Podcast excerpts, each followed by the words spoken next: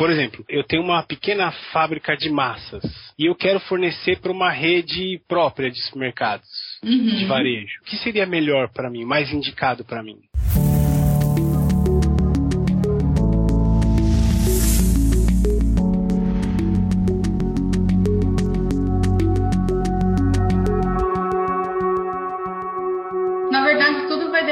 da, dos requisitos que esse mercado vai solicitar para você. Então, nós temos grandes é, varejistas aí no mercado que eles colocam como opção para os produtores a certificação reconhecida pelo DFSI, que são essas que a gente conversou, ou as que se reconhecem também, mas que não são certificações iguais a essas, como por exemplo a Global Market. Global Market é uma, é uma filha aí da IFS, é uma norma mais simples do que a IFS, né? É, na verdade, ela está destinada para esses produtores de pequeno e médio porte, que vão começar a fornecer para grandes, eh, grandes players e como exigências eles colocam, olha, para você fornecer o seu produto, você precisa ter uma certificação reconhecida pelo GFSI. E aí eles colocam lá, ó, pode ser a FSC, pode ser a IFS ou pode ser a Global Market. Então, se é uma empresa que está começando o processo de, de fornecimento e que é uma empresa de pequeno ou médio porte, hoje nós temos a opção da Global Market que é reconhecida pelo GFSI, é um programa de avaliação de fornecedores reconhecido pelo GFSI. Então, é mais simples, são menos dias de auditoria, é menos, é menos complexa do que uma certificação de sistemas de gestão. Então, tem algumas opções, e geralmente sempre a pergunta vai ser essa, né? Então, por exemplo, você, Robson, vai fornecer para Kelly, e eu, Kelly, vou exigir de você que pelo menos você tenha uma, uma Global Market implementada e certificada. Então aí você vai correr atrás e vai me entregar o seu produto de acordo com essa diretriz. Então tem essa opção, né, quando a gente fala de varejo, existe essa opção do Global Marks que vem antes da IFS. Então a Global Marks é uma introdução para você partir para a certificação IFS. Ela te dá esse benefício e ela tem duas modalidades para o cliente de baixo porte, né, que seria o básico, e o médio porte aí, que são para as empresas um pouquinho mais avançadas. E aí, quando o cliente já passou das, das, duas etapas, ele já pode partir para uma certificação IFS. Então, sempre tem, sempre as normas, elas acabam dando essa brecha, essa margem de, de opção para o cliente, para um nível básico ou intermediário, né? Mas tudo vai depender do requisito daquele cliente que eu vou fornecer.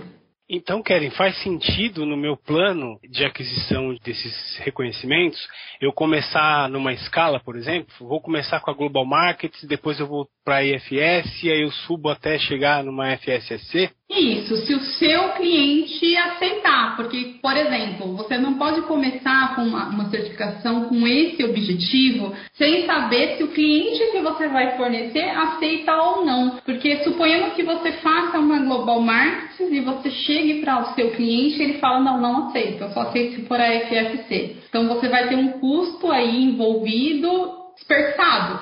Então, o ideal é sempre, primeiro ponto é verificar se existem requisitos ou normas específicas para atendimento daquele cliente. Quando não há, aí você pode partir para esse ponto que você colocou. Ah, eu, mas eu quero fazer para eu já estar tá mais preparado para atender o mercado. Dei uma estudada no mercado e, e o grupo de varejo usa bastante a Global Markets. Ok, mas sempre é bom e sempre é importante o cliente fazer essa comunicação com, com o cliente dele. Então, olha, eu quero te fornecer, mas eu quero saber, você tem algum requisito específico? Você tem alguma norma que eu tenha que ter? Então, porque isso existe muito hoje, né? Cada vez mais, qualquer segmento, qualquer segmento de indústria, até nós prestadores de serviço, quando vamos fazer uma homologação de fornecedor, existem lá requisitos mínimos a serem seguidos, né? Então eu acho que é super importante ter isso especificado para não ter um desperdício não só de tempo, mas de custo, como eu te disse. Às vezes o meu cliente ele não quer uma Global Marks, ele quer uma FSC, ele quer uma ISO 22000, ou até mesmo outra norma, sem ser essas, uma BRC, uma, enfim, uma outra norma GMP Plus da Holanda. Então, tudo vai depender neste sentido. Então, sempre quando você, quando o cliente ele vai começar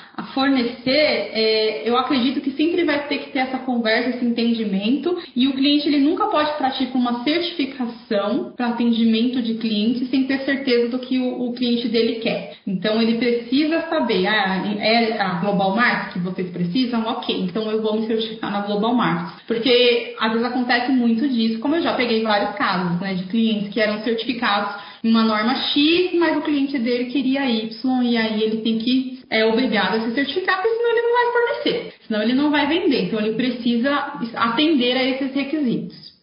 Então vamos lá, eu estou num plano de expansão da minha fábrica de massas, a minha boa e velha fábrica de massas, e agora eu vou buscar uma, uma certificação. Então eu vejo com a rede X, que é a primeira com que eu vou estabelecer uhum. um contrato, e ela me pede o FSC. Tá. Mas aí eu já, me, já olhando adiante, porque assim, eu quero fornecer para outras redes, né? E de repente uhum. até exportar. Tendo essa concepção, esse conceito, vale mais a pena ele já ir direto por uma, por uma reconhecida pelo IFSI? Sim, porque o que, que acontece? Se ele fez um estudo de mercado e ele já sabe que ele vai fornecer para dois, três clientes né, dele, essa é a norma mais aplicável, né? É a norma que é mais utilizada, por ser um sistema mais completo, né? Então ela acabou virando aí uma das principais normas de certificação e segurança de alimentos e a mais utilizadas aí pelas empresas, porque ela possui já uma boa estrutura física, ela tem uma boa estrutura de gestão.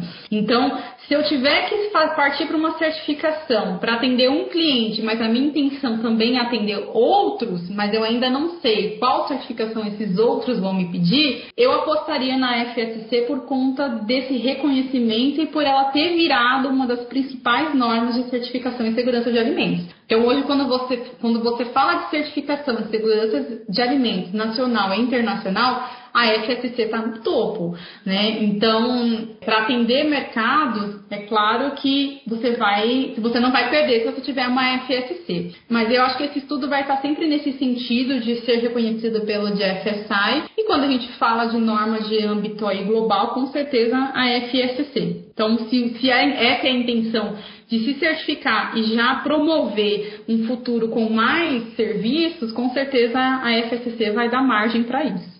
Mas é isso, é, Robson. Eu gostaria de agradecer por essa oportunidade. É, eu acho que é muito importante cada vez mais explorar com, com os clientes é, essa questão das certificações, a importância que essas certificações representam para o mercado, né? E, não só no sentido de, de produção, mas no sentido de gestão cada vez mais tem ficado mais evidente que é necessário né, atender essas diretrizes normativas, é necessário você ter um sistema de gestão certificado que, que transpareça a segurança dos clientes. Então, eu acho que é muito importante é, esse bate-papo, poder explanar é, é essas dúvidas, né, porque isso acaba levando uma clareza aí para todo o nosso público de certificação.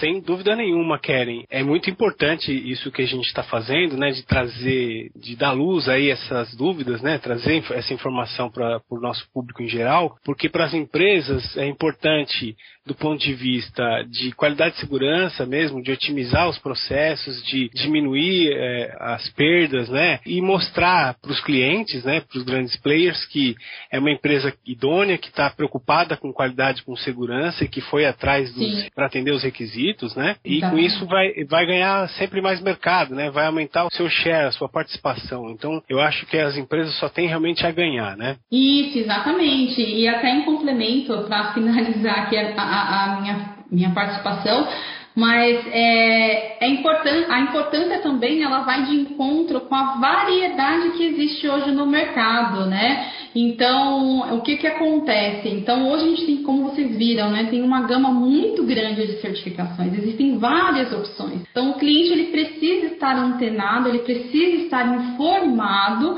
de quais são os processos, de como que eu faço para seguir, porque às vezes ele pode estar indo pelo caminho mais difícil, mas tem um mais fácil e assim por diante. Então, isso é muito importante. Eu acredito que é de grande valia sempre abordar esses temas junto à, à indústria, junto aos clientes.